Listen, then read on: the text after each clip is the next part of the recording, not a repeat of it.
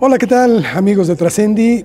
Es un placer estar con ustedes nuevamente y más por el lugar en el que nos encontramos. Estoy seguro que a usted le va a fascinar, al igual que como nosotros lo estamos disfrutando, porque este día vamos a entrevistar precisamente al maestro Alfonso Miranda Márquez. Él es el director general del Museo Sumaya. Maestro, muchas gracias por aceptar esta charla en tiempos difíciles, lo reconozco, y por eso la sana distancia. Pero le agradezco más por la oportunidad de hacerlo, además, en este recinto que es bellísimo. Me quedo de veras corto en palabras. De verdad que bienvenidos a la sala Julián Linin de Slim de Museo Sumaya en Plaza Carso. Y sí, en tiempos pandémicos, eh, con responsabilidad y recuperando eh, paulatinamente nuestros espacios públicos. Así es que las puertas ya están abiertas de los Museos Sumaya. Maestro, antes de empezar con hablar del museo, de la obra, etcétera, quisiera empezar un poquito por usted, por, por su currícula porque sé que, es una persona muy, además de joven, muy, ya no tanto, este, eh, gracias. Comparado conmigo, créanme lo que sí, ¿eh? pero bueno. Este, pero además de eso, es una persona que le ha ido muy bien, porque seguramente ha puesto mucho de su parte. ¿Pudiera platicarnos algo de, su trayectoria, por favor, brevemente? Sí, yo, soy historiador por parte de la Universidad Nacional Autónoma de México. Eh, somos eh, Pumas, ¿no? y, de, y de pronto, eh, pues ha habido esta posibilidad de transitar hacia el arte eh, con una maestría en, decodificación de la imagen visual, psicoanálisis aplicado a la imagen, una cosa un tanto extraña, algo como lo que trazó Humberto Eco. Y bueno, pues soy columnista de distintos medios como contenido, relatos historias, la domadora, y también ahora tengo la oportunidad de presidir la eh, Asociación Internacional de Críticos de Arte, eh, la sección México, y, bueno, pues eh, toda la, digamos, la, suma de, esfuerzos compartidos, que una parte por supuesto es el azar, la oportunidad, la, suerte, pero pues también la, constancia y con la gran fortuna de conformar equipos de trabajo porque no hay ninguna acción que se pueda hacer en solitario y desde el caso de, Museo Sumaya, eh, en realidad este equipo trans, eh, inter y multidisciplinario que nos permite eh, compartir gratuitamente desde Fundación Carlos Slim 30 siglos de arte en México que es impresionante y que además sea gratuito. Eso es otra de las cosas que estaremos platicando más adelante. Maestro, ¿cómo fue el paso? Usted me dice, estudió en la, UNAM, eh, eh, eh, historia, precisamente, la licenciatura en historia. Concretamente me comentaba hace unos momentos en la época virreinal, especializado en eso prácticamente.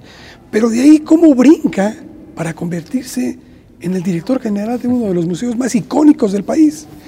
Pues de nuevo, un poco de suerte. Yo tenía antiguamente con un socio una, una plataforma de visitas guiadas, paseos culturales y en una ocasión eh, pues tocó la visita a Museo Sumaya y me escuchó la antigua curadora Mónica López Velarde y me invitó a formar parte del equipo de investigación, después eh, pues eh, entrando ya en, forma, en la dinámica, pues tuve la oportunidad de, ser curador y hace ya un buen rato de poder dirigir este espacio eh, con, de, nuevo, con la gran, eh, pues eh, digamos, directriz del ingeniero Carlos Slimelú, con por supuesto también la, guía de, de la licenciada Sumaya Slim Domit eh, y, bueno, pues desde la fundación incidir en el arte, la cultura, eh, también romper ciertos eh, pues, paradigmas anquilosados del pasado, donde el museo era este espacio donde no podía ni siquiera hablarse fuerte, tenía que susurrarse, no podíamos interactuar y, y tener tres sedes. Un proyecto de largo aliento cumple en 2020 20 26 años en Museo Sumaya en la escena latinoamericana, desde la antigua fábrica de papel en Plaza Loreto, eh, después, eh, pues ya hace nueve años, trazar esta ruta eh, hacia el poniente de Ciudad de México con Museo Sumaya en Plaza Carso, que representó un reto de ingeniería de estas 28 columnas de acero y que podemos ver en estas 28 traves que dan la techumbre a la sala Julián y Linda Slim, donde pues el eje será el escultor francés Auguste Rodin, de quien Museo Sumaya pues conserva, investiga y exhibe, y subrayo eh, de nuevo el gratuitamente, la, colección más importante fuera de Francia. Entonces eh, ha sido eh, pues también una oportunidad de, sumar una a una estas obras o recuperar ciertas colecciones para darle unidad, como es el caso de esta aventura que fue el recuperar el patrimonio histórico artístico de eh, Guillermo Tobar de Teresa en la colonia Roma, nuestra ¿Qué es el tercer museo, la tercera sede? Así es, una tercera sede que también es gratuita y abre eh, todos los días eh, y esto pues nos permite también reconfigurar discursos de identidad, de amor por México, por el arte, por la crítica, por establecer puntos con las más amplias comunidades. Cuando decimos Museo Sumaya es arte para todos, precisamente es buscar que ese mosaico tan complejo, tan diverso, tan eh, plural eh, de las eh, sociedades mexicanas que, se, que interactúan puedan tener cabida en los proyectos culturales de Fundación Carlos Slim. Si me permite, maestro, quisiera detenerme un poquito en ese punto, en ese eslogan que además creo que es extraordinariamente ejemplificar en el caso del Museo Sumaya, en el que ustedes lo califican como arte para todos. Pero si partiéramos del punto de vista precisamente de que el arte es muy subjetivo, porque para unos es una cosa, para otros pudiera ser otro. ¿Cómo pueden lograr esa premisa de arte para todos? en principio pensamos que eh, el arte es subjetivo porque tiene una dosis de gusto y es como la comida. A veces nos es más empático tomar un sabor de un helado frente a otro o una comida frente a otra pero eh, el, arte en realidad es, universal, habla de pasiones humanas, habla de, sentimientos, habla de, un reflejo de una época, de una coordenada en espacio y tiempo. Entonces eh, no es tan ajeno a las voluntades, por más distantes las latitudes en las que fueron creadas.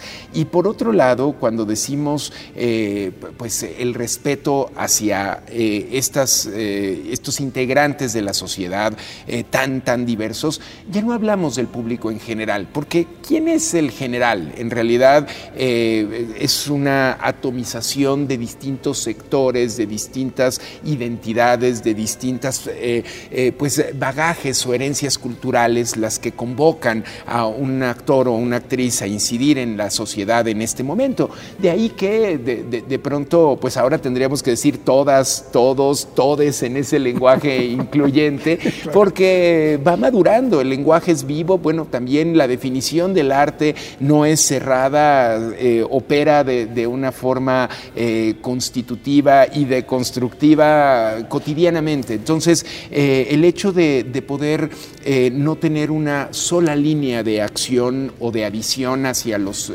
hacia las audiencias nos permite pues abrazar todo tipo de identidades, desde las intelectuales, las, las capacidades y discapacidades físicas, pero también las psicoemocionales, las sexuales, poder en realidad eh, tener la apertura para que cada una de las obras que nos permiten eh, establecer ese vínculo entre el, museo y los públicos, rompiendo esa barrera, eh, pues a veces de, de cierto esnovismo, a veces de cierta intelectualidad, academia, sin perder rigor, poder abrir como, eh, siempre me gusta la analogía como, como lo hizo Bertolt Brecht con el teatro eh, en, en, la Alemania de hace un siglo, poder romper esa cuarta pared y que el museo salga a las calles, salga y recupere esas plazas y poder tener eh, a Salvador Dalí en el centro histórico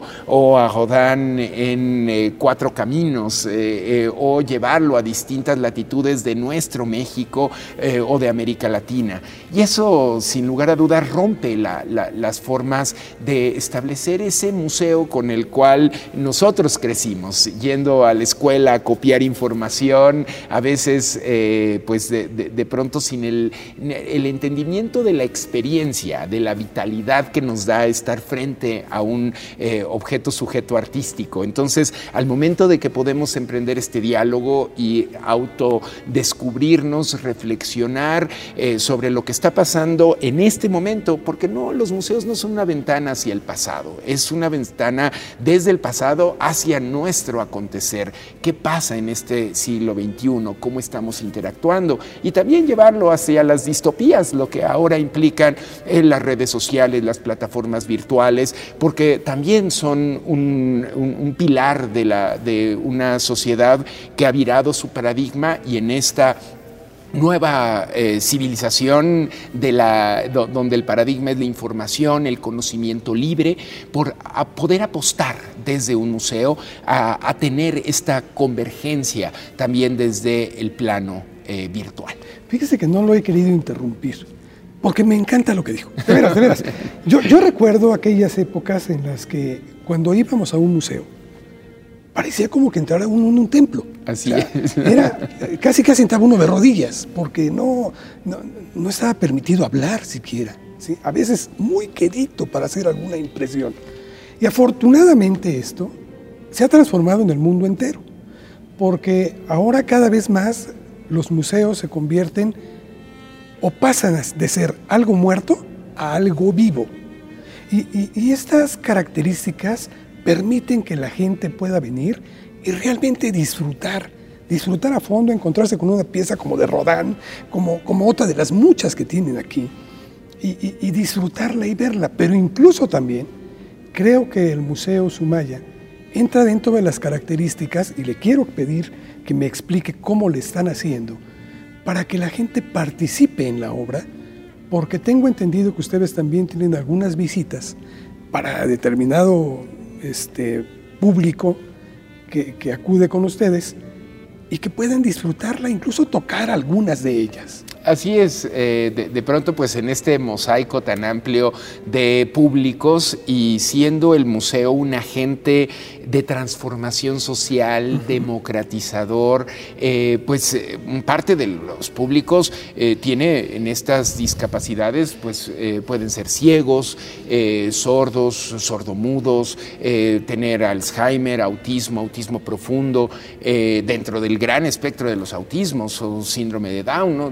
En fin, cualquier tipo eh, de, situación en la que nos encontremos como sociedad, tenemos que, tener cabida, eco y que nuestras eh, preocupaciones, nuestras pasiones también resuenen. Entonces, eh, efectivamente, para débiles visuales y ciegos, hay un programa donde se pueden tocar esculturas de Rodin, de Salvador Dalí, pues la, piedad de, Miguel Ángel en bronce, en una fundición eh, bueno, posterior porque no se permitió en su momento fundir, pero fue una intención desde el momento de la creación misma, o el Laoconte y sus hijos en bronce también. Entonces, eh, nos permite tener una, eh, una, posición de, pulso ante las necesidades de una sociedad. Los museos no, no son entes muertos, en realidad lo, lo que comentábamos, pues es que se necesita esta socialización y la pandemia lo que nos arroja ahora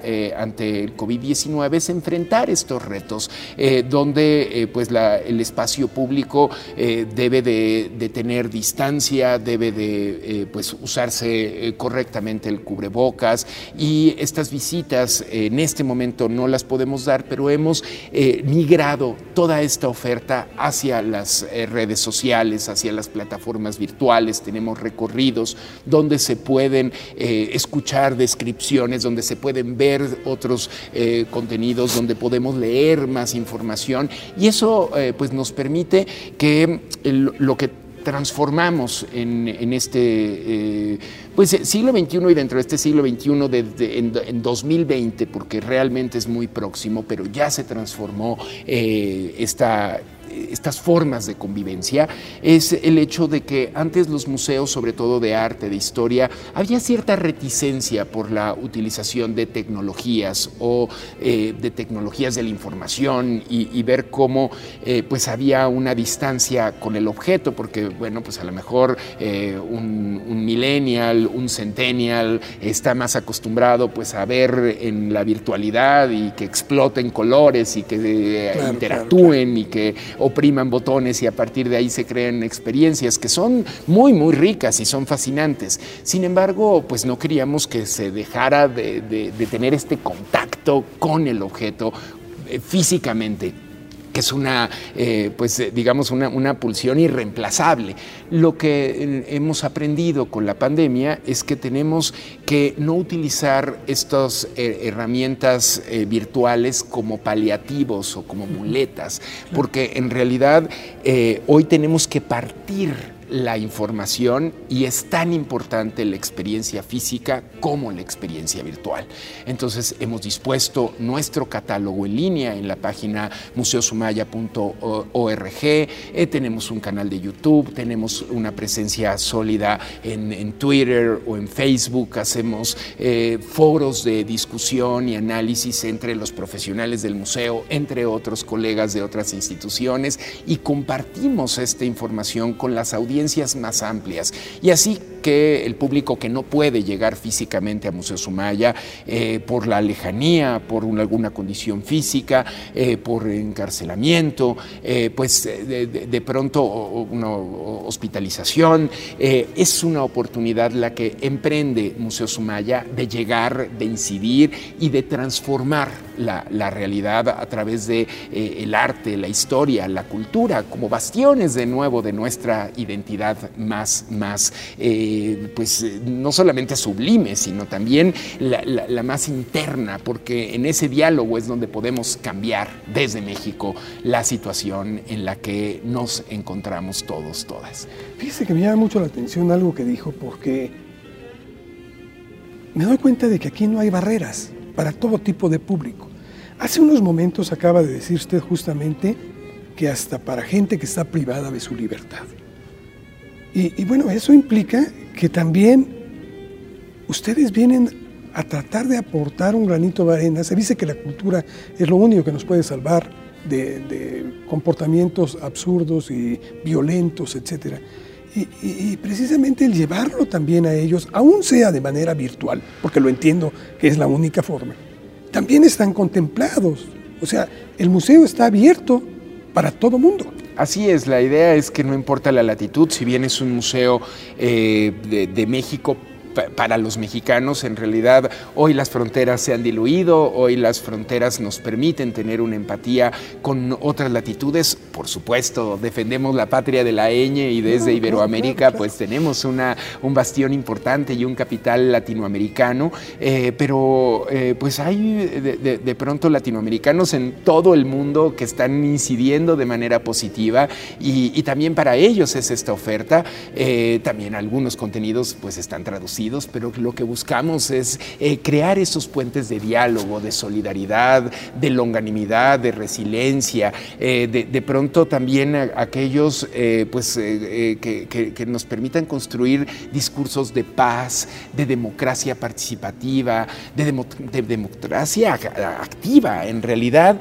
no, por eso los valores que, también otras sociedades en el pasado y cómo, cómo lograron codificarse y fueron reflejados a través del arte, cómo estos valores eh, pues han cambiado, nos los permite tener esta experiencia, una, una visita física o virtual desde Museo Sumaya, desde nuestro canal, de nuestro perfil de, en, Google Arts and Culture, de pronto tener estos acercamientos con ciencia y arte y poder tener eh, realmente eh, pues una mirada hacia lo que el ojo humano ya no puede percibir y con lentes de ultra resolución poder acercarnos a cómo eh, estaba eh, tejido, por ejemplo, un lienzo eh, para un antiguo maestro europeo como Botticelli, o cómo es la pincelada, el trazo y el gesto con Van Gogh, o con nuestros artistas como Diego Rivera, David Alfaro Siqueiros, José Clemente Orozco,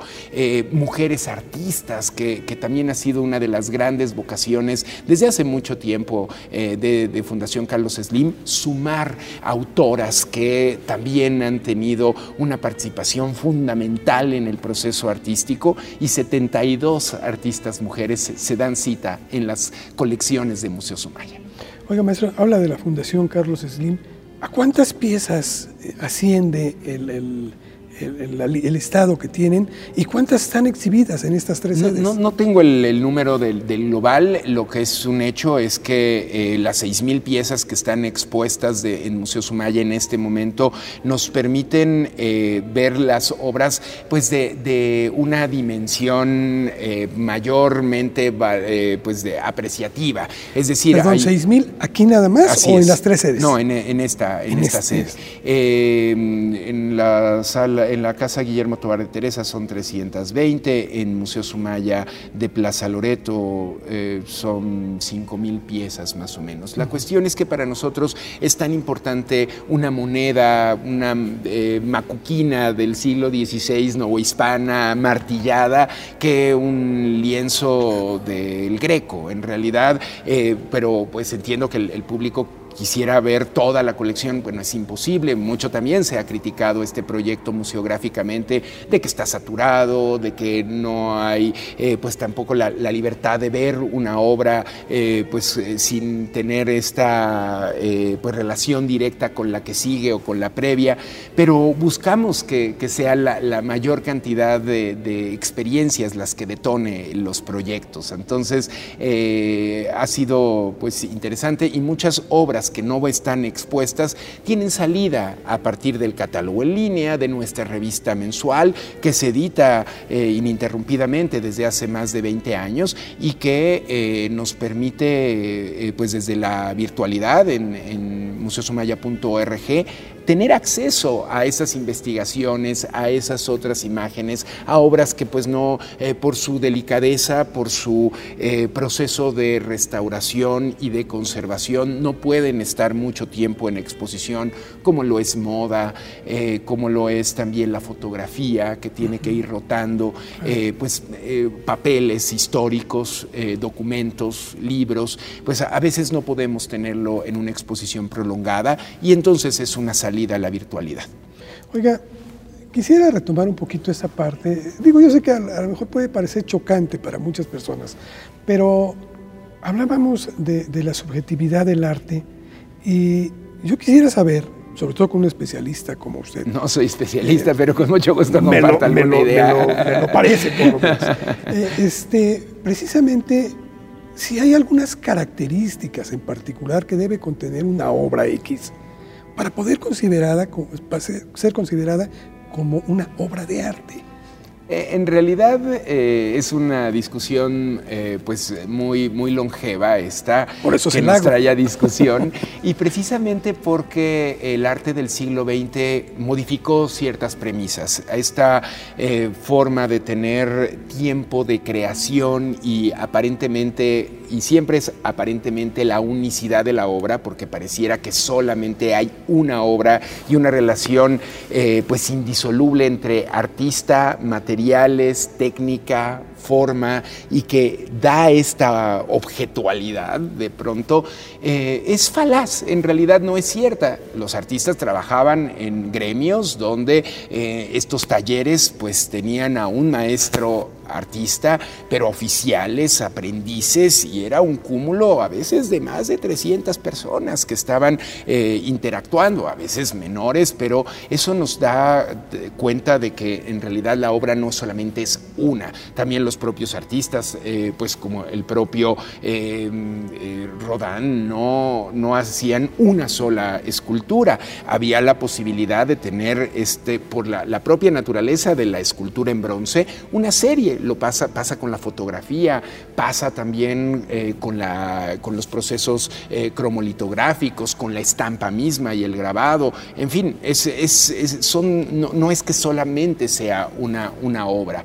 Y por otro lado, el siglo XX eh, nos legó, quizá por los mismos procesos históricos, el hecho de que eh, pues el arte eh, imperaba en él el concepto y esta idea de el arte conceptual. Y para muchos, de manera más clásica, a lo mejor sin la empatía por acercarse al entendimiento cabal de un objeto, pues de pronto dicen, ¿cómo? Algo que es tan, a lo mejor es la resignificación de un objeto ya existente, eh, ¿cómo me van a decir que esto es arte? Eh, arte es lo que hizo Leonardo da Vinci o Michelangelo Bonarotti o Cristóbal de Villalpando o Diego Rivera. Y de, pronto lo que necesitamos es la apertura del entendimiento porque las premisas del pasado no son explicativas del devenir actual.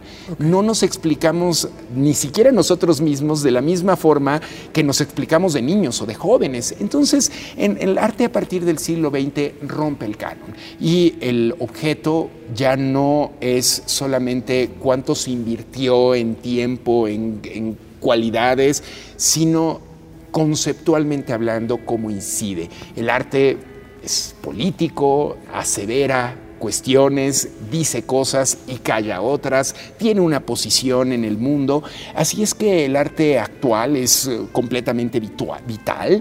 Eh, nosotros tenemos como eh, hermanos vecinos a un museo que se dedica precisamente al arte contemporáneo, al arte actual, a la hipercontemporaneidad, como es el Museo de la Fundación Jumex, que lo hacen fascinantemente, y en una cuadra podemos tener más de 30 siglos de arte. Entonces es una, una, posibilidad esta esquina que nos da la Ciudad de México en, esta, eh, pues en este polo de, Polanco, Nuevo Polanco, Nueva Granada, como esta, esta transición, y, dialogar eh, con, con las manifestaciones pues quizá más eh, sentidas del ser humano como lo es los procesos artísticos. El arte eh, pues incide, tiene eh, pues una connotación, a veces ni siquiera los artistas que tanto aplaudimos en el siglo XXI en su momento fueron valorados. Bueno, algo quizá, y espero que cada vez menos,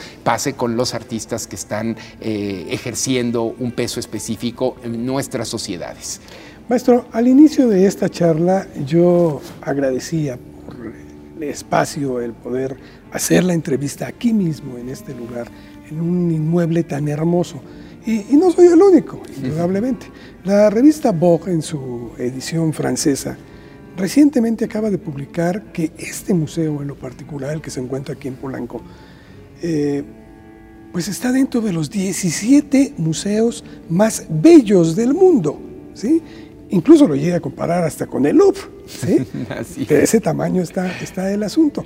Para ustedes, ¿qué significa esto? Que sea un reconocimiento no solo al contenido, que también lo aplauden, sino al inmueble en sí, a la arquitectura misma. Es responsabilidad, responsabilidad para seguir actuando, para seguir eh, estableciendo dinámicas y lazos con las comunidades. Agradecemos que eh, pues sea el museo más fotografiado de Instagram y que el público lo acoja para la toma de un momento en tan particular como puede ser el enlace matrimonial o el término eh, de una carrera o simplemente el paseo dominical o estar con eh, el novio, la novia. La verdad es que es este, eh, para nosotros, de, nuevo, sigue siendo un compromiso de apertura, sigue eh, siendo un espacio este de Plaza Carso que no se proyectó para que fuese icónico.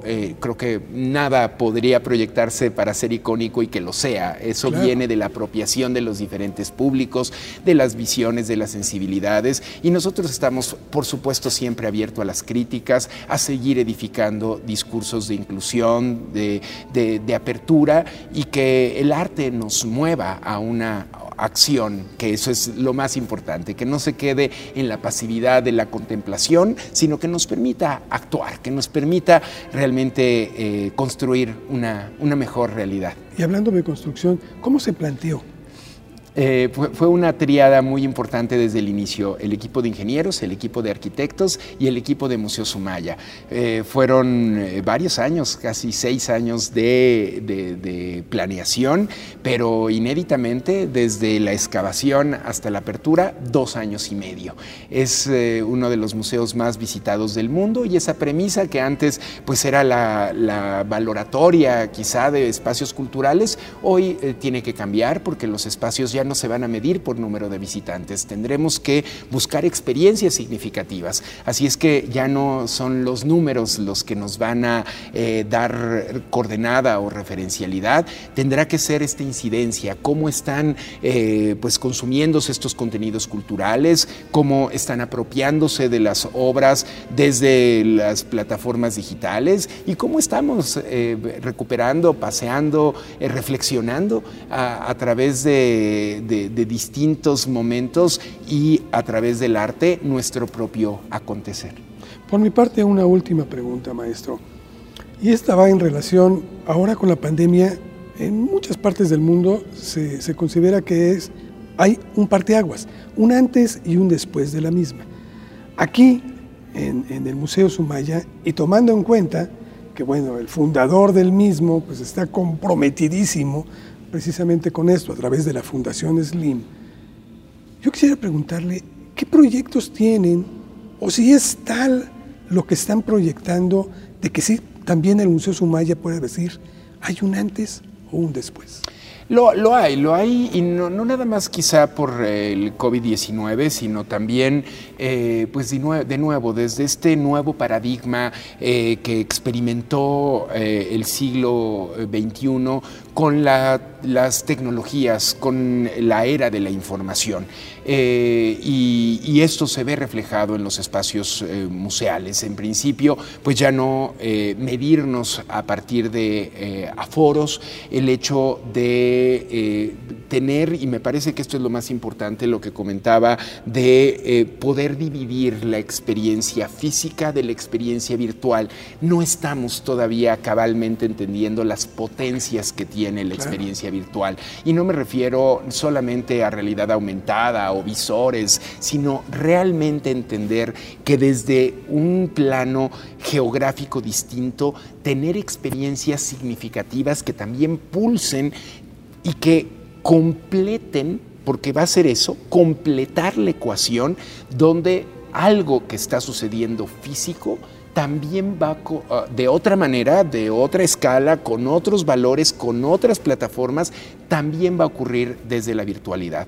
Y eso me parece que va a ser una lección no solamente de Museo Sumaya, sino de espacios culturales, cómo ir sumando otras cuestiones, la interacción con las audiencias en estas visitas, pues cómo se van a llevar a cabo cuando nos los permitan las autoridades con esta eh, sana distancia y ante todo eh, con protocolos de desinfección muy puntuales virtuales que pues llegaron para quedarse, no es... qué, bueno, Por supuesto que, nos replantean cómo fuimos, y, a, y, a, lo mejor por qué pues ahora son tan necesarios ciertas conductas de desinfección, de análisis, pero ante todo, y subrayo, con la protección del patrimonio cultural tangible mueble, es decir, las obras, los documentos, lo que vemos, los espacios culturales, pero también el intangible. ¿Qué pasa con nuestras tradiciones, con nuestra oralidad, con nuestra música, con nuestra comida, con nuestros sabores, olores, en fin? Esto, esto también eh, eh, va, a, tener una resignificación desde el espacio físico y desde el espacio virtual. No podemos eh, minimizar la conservación del patrimonio. hay una destrucción del patrimonio cultural eh, por la mano del hombre, por eh, eventos de la naturaleza como un terremoto, pero otros con eh, gravedad como lo puede ser un incendio, una bomba, eh, una, cualquier, eh, cualquier siniestralidad.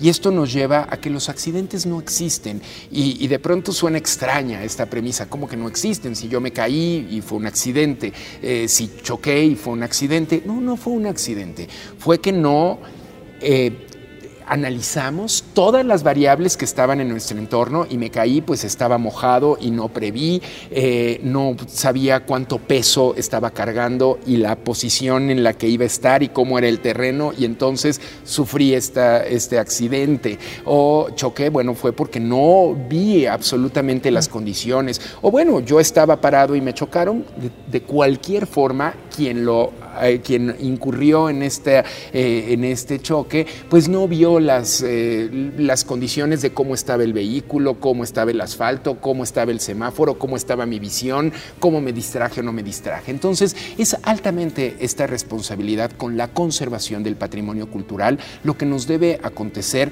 más allá de un museo y si es público o es no gubernamental es el, establecimiento de cómo estamos garantizando la seguridad entre nosotros como sociedad y cómo estamos impulsando, subrayando y eh, de alguna forma también comprometiéndonos con salvar nuestros patrimonios. Y no es una tarea de un solo actor eh, social. Nos compromete a todas, a todos en este momento la conservación del patrimonio. Así es que, por ejemplo, en el caso de, Museo Sumaya, los agentes de desinfección que utilizamos pues son de última generación, dialogado entre profesionales y que nos permiten, por supuesto, garantizar que molecularmente hablando, esta, eh, este agente químico no va a modificar las condiciones en las que eh, está este objeto que ha, trascendido en el tiempo. Y eso eh, pues es ciencia, es arte, es transdisciplina y eso es el siglo XXI. A partir de esta premisa, ¿qué es trascender para usted?